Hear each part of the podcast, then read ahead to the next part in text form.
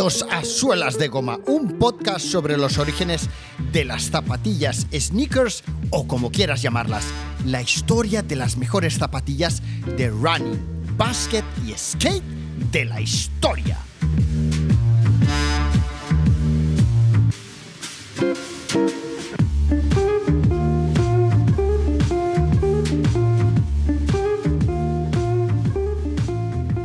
Érase una vez un chico con un don para manejar la raqueta. Su padre, un entrenador frustrado al que le hubiera gustado triunfar en el tenis, lo descubre y piensa, ¡Ja, mi hijo es buenísimo! ¡Me va a sacar de pobre! A pesar de que al chaval no le gusta el tenis, su padre le obliga a entrenar miles de horas y lo lleva hasta el infierno poniéndolo frente a una máquina lanzadora de pelotas de tenis que inventa y al que apoda el dragón. El chaval se pone rebelde, se deja el pelo largo, se pone pendiente y se mete festines en el McDonald's siempre que puede. Su padre intenta darle speed para que juegue más agresivo, pero su hermano le avisa de que no lo haga. Cuidado, ya lo intentó conmigo. Haceme un favor, disfruta de la vida. Y si te ofrecen droga, simplemente dino.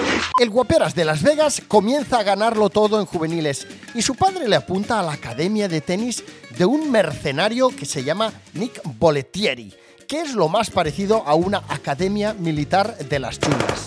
Agassi sale adelante y sigue triunfando y en 1986 ficha por Nike, que dos años después pone a sus pies las Nike Air Trainer One diseñadas por Tinker Hatfield.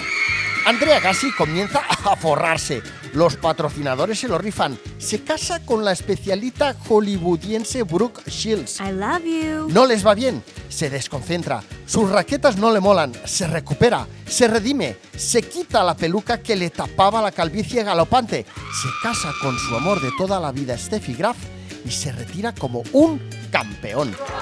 Todo eso mientras Nike lanzaba al mercado seis modelos de zapatillas Challenge Agassi míticas en la época del flipao enfadado con el mundo malaleches McEnroe, el pijo sobrado de Boris Becker, el oriental Michael Chang, aquel de las zapas con válvulas PAM, y el recién nuevo prodigio Pan sin sal de Pete Sampras, entre otros. Tomad asiento y guardad silencio, que comienza el partido.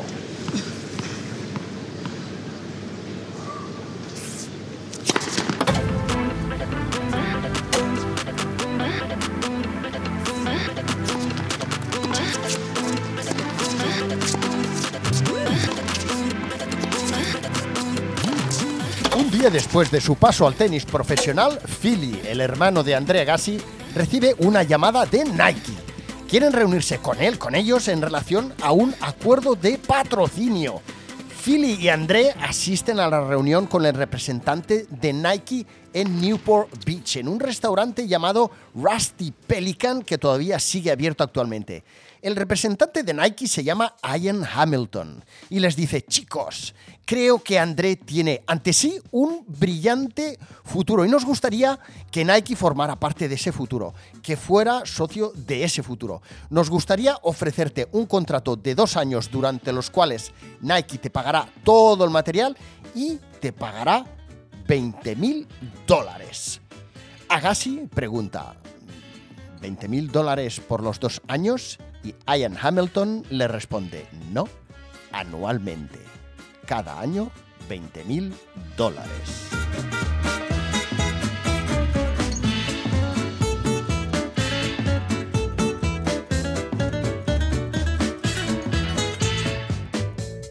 ...1987, Portland, Oregón... Agassi participa en el Nike International Challenge y los representantes de Nike le invitan a una habitación showroom del hotel para presentarle su nueva colección de tenis. En el showroom los tenistas pueden escoger lo que les guste y lógicamente llevárselo. Y allí se encuentra ya McEnroe, que escoge primero.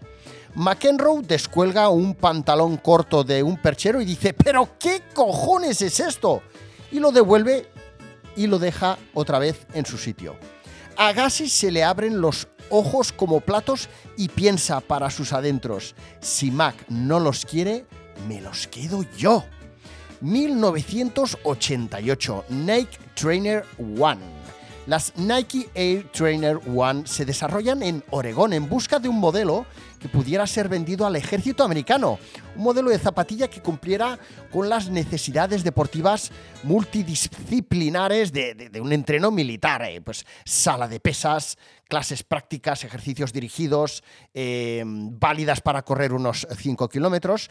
Eran unas zapatillas, eh, fueron unas zapatillas diseñadas por Tinker Hatfield durante la misma época que estaba diseñando las primeras Air Jordan, sucesoras de las Air Jordan 1 y 2, diseñadas por Peter Moore, que creo que ya por aquel entonces estaba en Adidas desarrollando equipment. Bueno, pues Tinker Hatfield estaba desarrollando esas primeras Jordan, estaba empezando a desarrollar las primeras Air Max y estaba desarrollando esas Air eh, Trainer One con unos colores eh, inspirados en las máquinas de pesas del gimnasio de donde él estaba entrenando, en el eh, YMCA.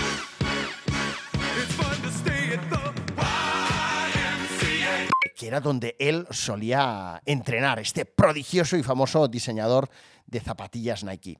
En 1988, tras haber ganado su primer eh, torneo del año en Memphis, Agassi estaba disfrutando de su juego y sus fans ya le adoraban por sus estilismos, sus tejanos cortos y su manera de gritar en las pistas.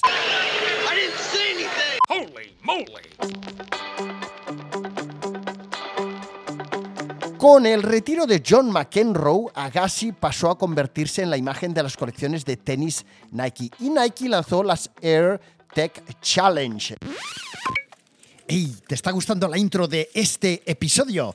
Pues puedes escucharlo de principio a fin haciéndote suscriptor de Suelas de Goma en suelasdegoma.fm barra premium o descargarte tan solo este episodio mediante un pago único en suelasdegoma.gumroad.com suelasdegoma.gumroad.com Venga, tú dale al play que yo voy a seguir eh, creando episodios dedicados a la cultura sneaker, al running, al básquet, al skate, a las tiendas, al marketing deportivo.